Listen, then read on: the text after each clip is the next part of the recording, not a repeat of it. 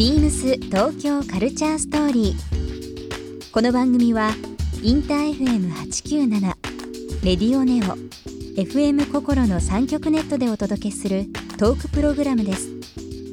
案内役はビームスコミュニケーションディレクターの土井地博。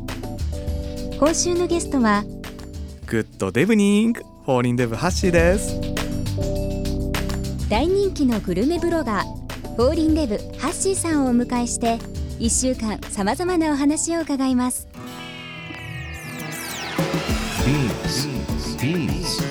Beams. Beams Tokyo Culture Story.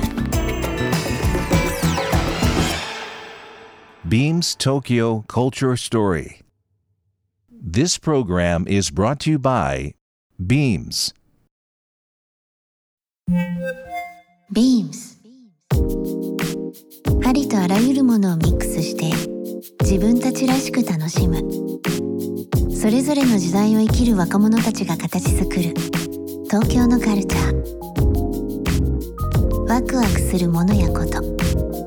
そのそばにはきっといつもビームスがいる。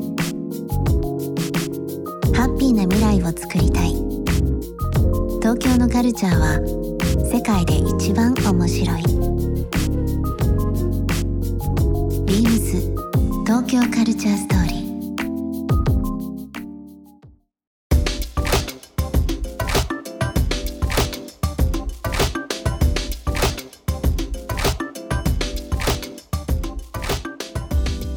ー。なんかあのーこの間とあるテレビ番組見てましたらですね、まあ日本にやってきたはい。外国人が、はい。えーインタビューされてですね、はい。あのーまあ観光に行ったり、はい。どこそこ行ったりっていう部分でカツ丼とはい。餃子を食べに来たっていううん。外国人2人がインタビューされてて、番組がそのままついていったんですけど、まああのフランス人の2人だったんですけどね、はい。その時に、あのーフランスで食べたそのカツ丼とはい。餃子がもう美味しすぎて、本場にぜひに行きたいということでお金を貯めて旅行で1ヶ月日本に滞在するということで、番組が追っかけで行ってたんですけど一番最初行った行ったのがあの富士吉田市はい山梨県ですね。はい。で行って、あのー最初とんかつを食べて、はい。近くの餃子美味しいとう。ん。もう決め打ちで最初そこだったんですよ。はい。まあ、都内の、まあ、例えば銀座とかどこそこっていうとこ、新宿とかではなくて外国人の人がそういったところにまずはい。日本に着いてそこを目指してでそこから日本中1か月間その2メニューをはい。追い続けるっていうあー。番組だったんですけどいいですねで、まあ、たまたまそういう人たちにインタビューされてたんですけど、あのーまあ、ビームスも改めて今、えー外国人のお客様非常に多くなってここのはい。もう何年かで、はい。で、まあ、実際お店のスタッフがよく言うのが美味しいご飯屋さん教えてくれとか、うん。旅行できた、まあ、僕らが多分海外行った時も多分そういうのを聞いたりとかするんですけど、はいあの海外の人が多分はい。こういうハッシーさんの情報はい。をすごく欲しがってる時代だとは思うんですよ。はい。そういう人へのアプローチっていうのは今後なんかこうお考えだったりとかされるんですか？そうですね。やっぱりそこは意識してまして、まあ、一時期ちょっとインスタもあの英語訳をつけていた時期はあったんですけど まあちょっと今あの労力的な問題でやめてはいはいるんですが、あのーまあ今ブログとインスタ中心のやっぱり静止画はいの発信のところ、やっぱり今後やっぱり動画も欠かせないなと。うんそれはあのやっぱり海外を意識してうん。作っていこうかなって新たなチャレンジをしようかなとはちょうど考えてるところですね。あとまあ2020のちょっとオリンピックに合わせて、今企画もちょっと仕込んでるところなので。ああそうなんですね、はやっぱりその、まあ、ある意味ですよ。はい。日本とか東京とか、はい。まあ、大阪名古屋にこう、まあ、仮に住んでる人たちよりも、地方の人の方が、はその街のグルメ情報をすごく知っていたりそうですよね。海外の、ね、人の方がすごくこう情報を持ってたりっていうのがあるので、すごいその欲というか、いやおっしゃる通りだと思ってまして、やっぱり自分たちが旅する時も、うん。やっぱりガイドブックに載ってる有名なお店よりも、うん。やっぱり地元の人たちが通い詰めてるお店の方がいいじゃないですか。いいじゃないですか、はい。それ醍醐味ですもんね。そうですね。うん。それだからこそ自分なりの本当にあのいい意味のローカルレストランを紹介できるんじゃないのかなと思ってますけどね。素晴らしいですね。はい、ありがとうございます。ビームス東京カルチャーストーリー、えーここで一曲今日はですね、えー、ハッシーさんの方に選んできていただいております、はいあの曲のご紹介をしていただいてもよろしいですか？ありがとうございます僕はそんな音楽は 全然詳しくなくてもう食に集中してきた人生だったんですが、まあ、出会いをきっかけにそのやっぱり音楽の魅力に気づき、えそういうまあ食も含めてやっぱりエンタメってすごい重要だなって気づき始めたんですね。まあ、それを教えてくれたのが、まあ、僕のブログをずっと見続けてくれていた、まあ、Perfume のあーちゃんだったんですが、あーはいはい。あーちゃんがこの間紹介してくれたまたミュージシャンの方が、すごいすごいナイスガイでいい歌を歌われてるんですよ。それはカナブーンのはい。古賀さんなんですが、ぜひそういった僕が気づいたように音楽にあまり興味がない人でもやっぱり刺さるそういうあのね、えー気持ちを感じていただけたらなというところで今日はこの曲にしました。カナブーンで涙。まあ、このラジオなんですけども、まあ、ラジコで全国聞いていただいてますけどもキー局として、えー東京インターフェムあと名古屋大阪でも番組流れてるんですがはい名古屋大阪ははい。結構行かれたりされますか？もちろんですよ。はい、うんもちろん。名古屋は住んでいたこともありまあして。そうですか。僕もあの以前大阪住んでまして、はい。で、まあ、仕事もよくありますから、はい。えーご飯屋さん行ったりとかも多々しますけど、はい。その大阪名古屋でいうと、はい。最近ちょっと気になるお店とかこれちょっとおすすめだよっていうのをちょっと教えていただいてもいいですか、大阪といえば、はいうなぎバター握り召し上がったことありますか？ないです。いうやなぎバター握り？そうなんですよ。これはもう大阪ならではのエンターテインメント性あふれるお寿司ですね、はまあ、うなぎのお寿司にバターを乗せてるんですよね。これがめちゃめちゃ相性いいんですよ。この油に油を重ねるような背徳す感のある美味しさ。ニーですねそれ。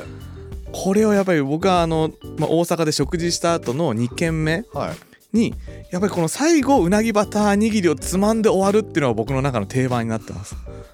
大阪今ちょうど8時前なんですよ、このラジオが流れてる、はい。東京名古屋は夕方もうはい。ほんとこれから晩ご飯っていうだけなんです。けど、ちょっと大阪の人でぜひこのうなぎバターっていうのを食べてねいただきたいんですけど、当日行けたりするんですかね？いけますね。ちなみにお店の名前ははい。なんていうお店、長堀橋にある次年次年というお店ですね。次年にこのメニューあるんですか？そうです。あ次年さんご存知ですか？僕学生の時からはい。次年さんよく行ってて、はい。ランチメニューがすごいお得なんですよ。あそうですよね。はい。東心斎橋の、はい。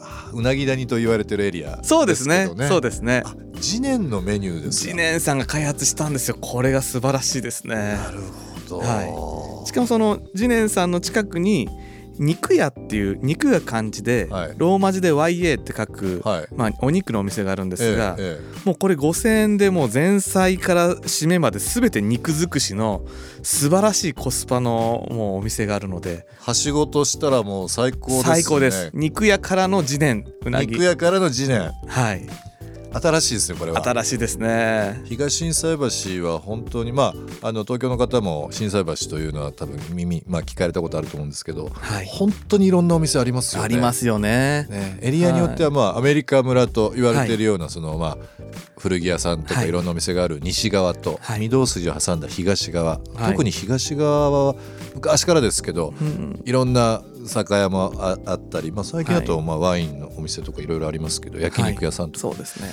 切りないぐらいありますよね。そうですね。エリアでいうとね。ちなみに今はい。大阪一軒教えていただきましたけど、はい。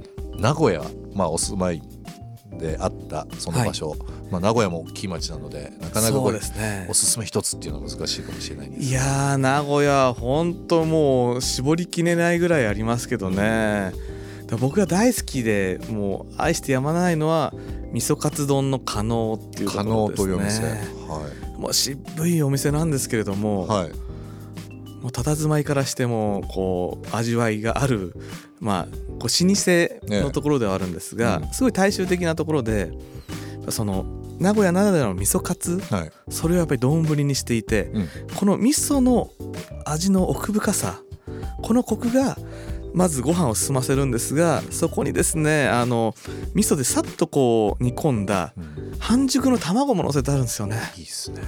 これをやっぱり途中でとろっとこう割って。橋井さんちょっとあのーはい。今日僕お昼ちょっと食べたんですけど、はい。今あのマイクで音が出そうです今何か。お腹がキュルキュルって 想像しちゃいました、はい。今のその卵が入ったりだとか、はい。そのい今のお話を伺ってたらいっぱい食べれそうですねね。そうなんですよ。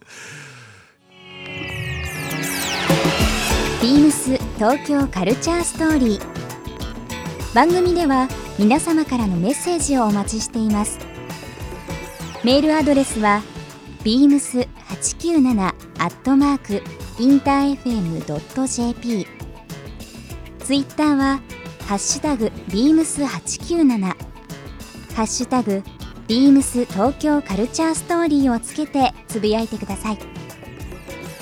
またもう一度お聞きになりたい方はラジコラジオクラウドでチェックできます。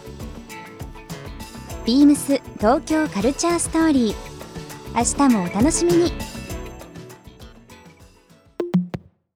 BEAMS えービームスメンシショップマネージャーの近藤博です、えー中学生の頃の古着ブームが洋服好きになったきっかけです、えー当時サッカーをやっていた僕は、えー憧れのサッカー選手が古着をかっこよく着ている姿を見てすっかり感化されてしまいました、え古着好きは暮らしにも通じておりまして手作り感があるものや、え古い趣のあるものに惹かれます。最近築50年くらいの平屋の古民家を改装しました。